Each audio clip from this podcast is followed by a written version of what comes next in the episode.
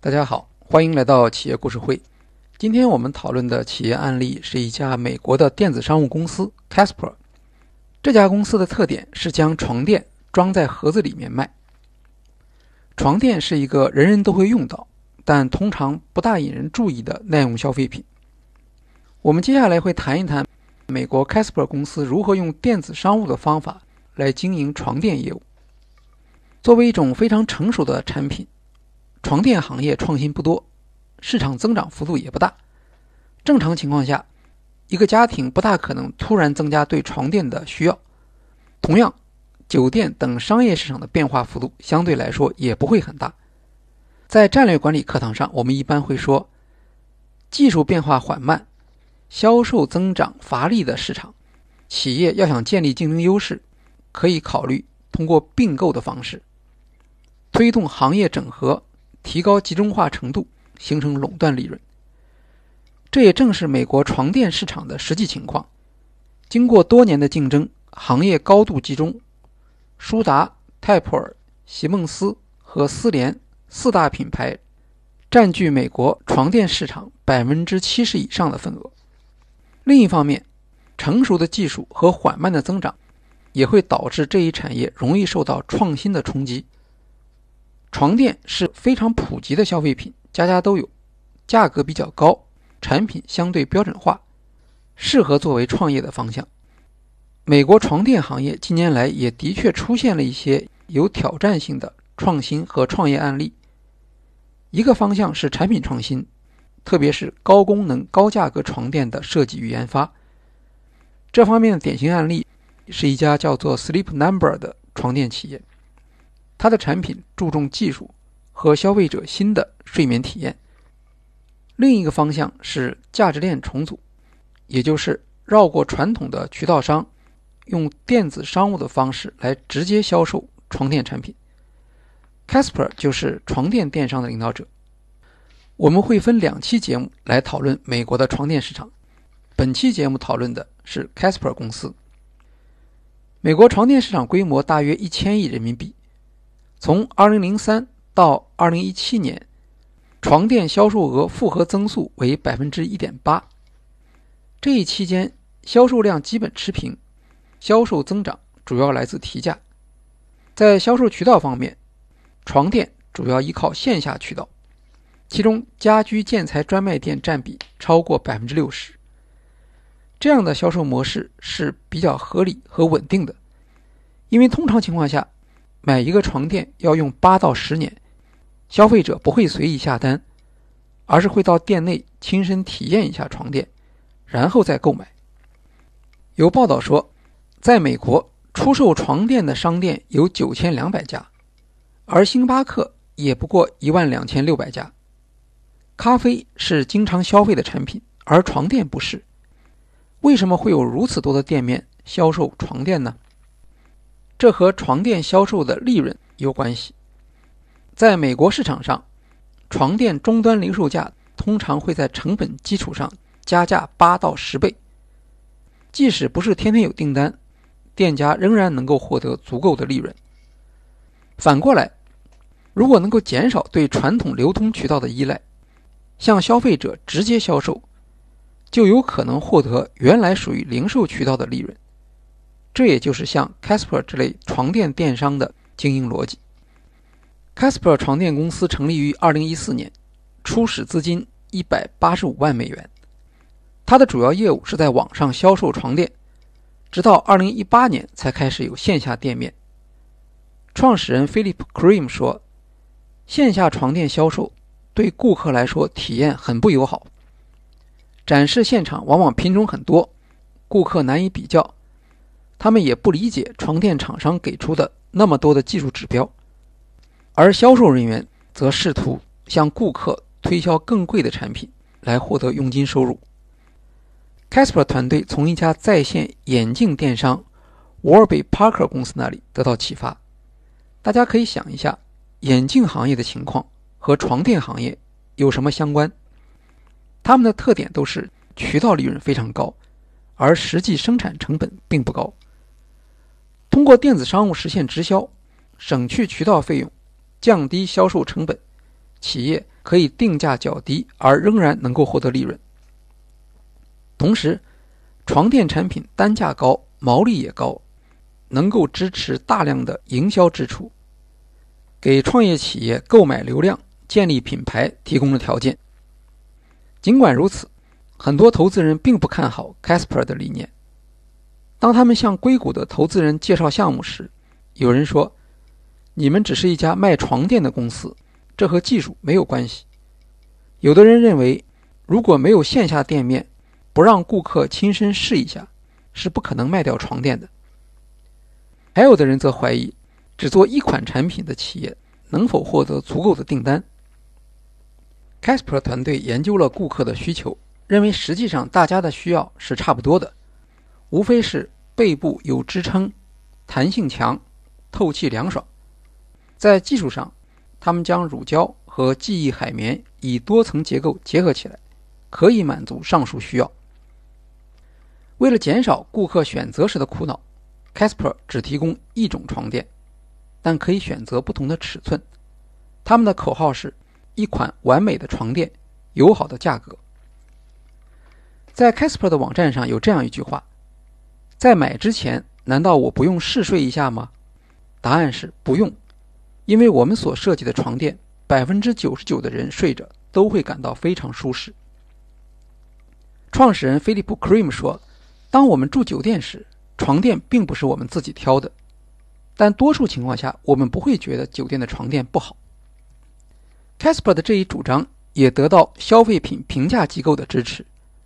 著名的消费者报告组织对包括 Casper 在内的只提供一款产品的盒子床垫进行了评价，总体评价很好，并且在价格上的确有优势。为了打消消费者的顾虑，Casper 给出了一百天的退货政策。Casper 声称，就算消费者在线下店里能够试睡。但短短几分钟里是试不出床垫是否适合的，这需要很多天来测试，所以他给消费者一百天的时间来体验并做出决定。退货是免费的，而这项服务在很多家具店是要收费的。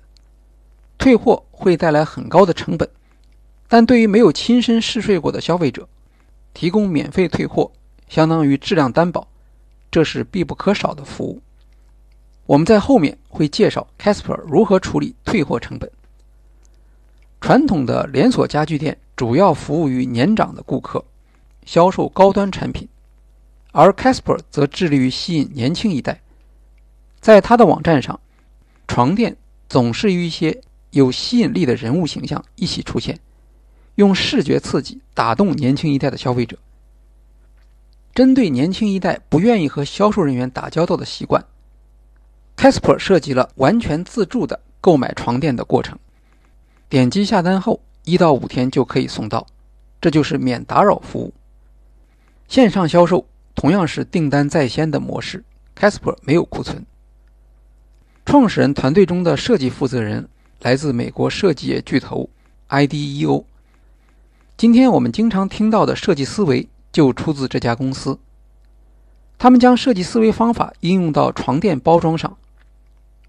一般来说，床垫体积很大，规格不标准，不仅在搬运时会增加成本，到了入户的时候也很不方便。Casper 设计出一个床垫盒子，大小相当于冰箱，高一米一，长宽各半米。床垫经机器压缩后装入这个盒子。Casper 的床垫是纯发泡结构，没有弹簧之类的部件，可以全面压缩。当然。Casper 不是第一家做纯发泡床垫的企业，也不是第一家采用床垫盒子包装的品牌。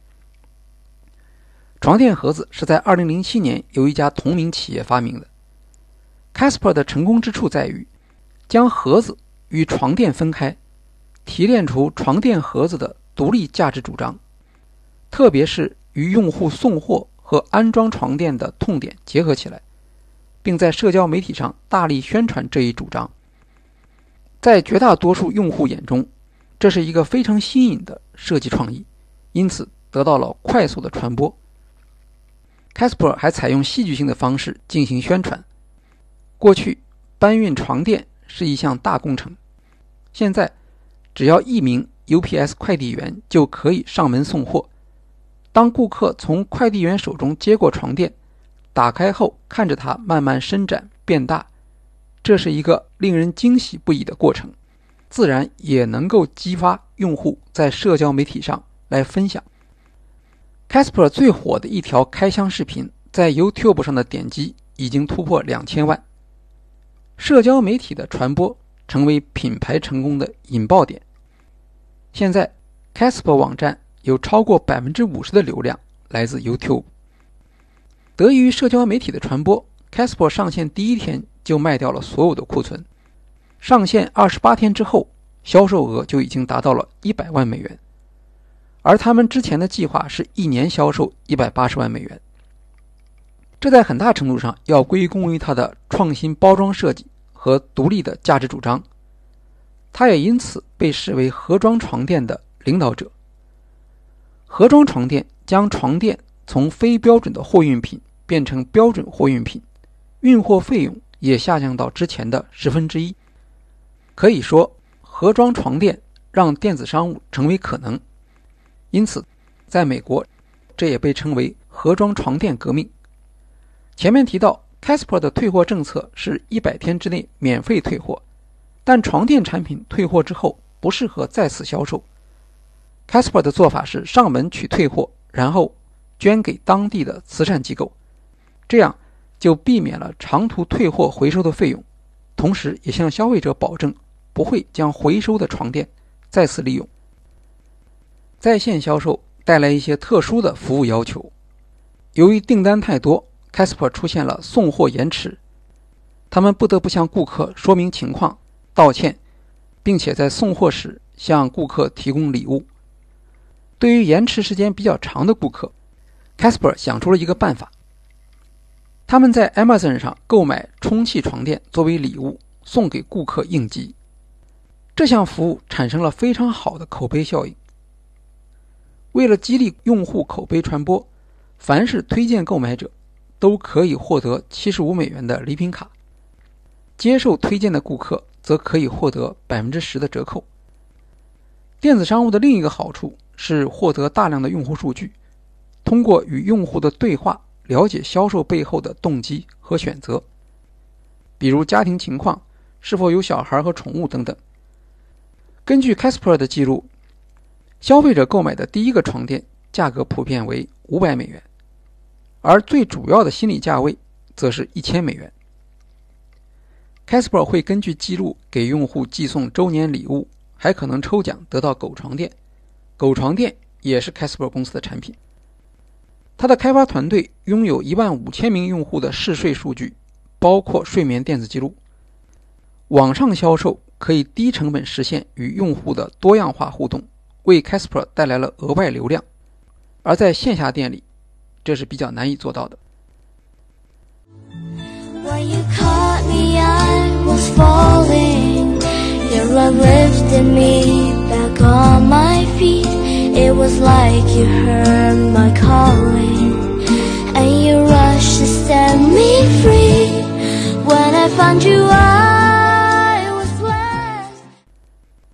和所有烧钱的电子商务公司一样，Casper 也要依靠大量的广告支出来获得用户。据说，Casper 每年花在营销上的费用接近八千万美元。网站接近一半的流量来自搜索引擎，在 Google 上搜索与 Casper 床垫相关的信息，Casper 的网站几乎都会作为第一条信息返还。Casper 还在主要城市的广告牌、出租车。和地铁上投放广告。另一个重要的广告渠道是床垫评论博客。Casper 通过返佣金的方式确保在床垫博客上得到好评，因为床垫博客是床垫电商流量的主要来源。据市场调研公司 Euromonitor 报道，2018年，Casper 在美国床垫市场上的份额排名第七，超过百分之三。对于一家二零一四年成立、从零起步的公司，这个成就是非常难得的。当然，Casper 的经营没有太多秘密，这就招来了大量的模仿者。据说，在线销售床垫的企业现在已经有了两百家。排名第二的紫色创新床垫公司，在电商市场上的份额也达到了百分之三十。第三名 Tuft and Needle 的市场份额接近百分之十。大型超市沃尔玛和 Amazon 也开始在网上销售店内品牌的床垫，同样采用盒装床垫的做法。一些悲观的分析师不看好 Casper 的前景，他们认为床垫本身是一个低增长市场，不会因为产品改进而增加销售。整个市场总额不过一百八十亿美元，而网上销售只是其中的一个部分，甚至还是相对小的一个部分。假如整个在线床垫销售总值大约是五十亿美元，而 Casper 的销售收入已经接近五亿美元，在新加入的竞争对手的压力下，增长的天花板很快就会出现。Casper 的回应之一是向线下发展，尽管线上销售增长很好，但用户一直呼吁 Casper 建立线下店，让他们获得现场的体验。早期。Casper 主要使用展示房车，每辆车子里面放置四张床垫，在全国巡回，供消费者试睡。后来，他们利用推出新产品的机会，大量使用快闪店这种形式，以收集顾客行为的信息。二零一八年，Casper 宣布，在未来三年时间里新开两百家线下店。在这之前，Casper 已经开设了线下实验门店，反响非常好。实体店能够将线下消费者的购买习惯与新的床垫设计和服务结合起来。例如，过去消费者在线下订货后需要厂商专门预约送货，Casper 的盒装床垫方便消费者携带，许多消费者更喜欢直接把床垫从店里带回家。这样的战略类似于小米手机从线上向线下的发展，双方的共同之处在于。当价格、送货条件等等透明时，线下店主要提供新奇和有乐趣的体验，与传统家具店的服务形成了差异化。在 Casper 大量开店的同时，竞争对手美国最大的床上用品零售商 Mattress Firm 宣布关闭三千多家正在亏损的门店。这也反映出成熟市场的一个特点：一家企业的增长。往往以行业内其他企业的销售下降为代价。好的消息是，近年来随着各家企业创新的推动，美国消费者对床垫的更换时间缩短了。床垫的平均更换周期从2007年的10.3年缩短到2017年的8.9年。另一个增长的方向是丰富产品线。毕竟，消费者不大可能在短期内重复购买床垫，Casper 必须能够拿出产品，让忠诚的消费者能够持续购买。Casper 的计划是建立一个睡眠公司的概念，他聘请了睡眠专家，设立了睡眠产品研究实验室，将产品从床垫延伸到辅助睡眠的所有其他用品，包括床上用品、床架、羽绒被、狗床垫等等。Casper 设计了无线的床头灯，与 APP 连接，可以在45分钟的时间里逐渐调低亮度，帮助顾客更好的进入睡眠。未来的产品还有睡眠温度控制和香氛环境。Casper 甚至扩展到了睡眠保健品。国际化是另一个增长的方向。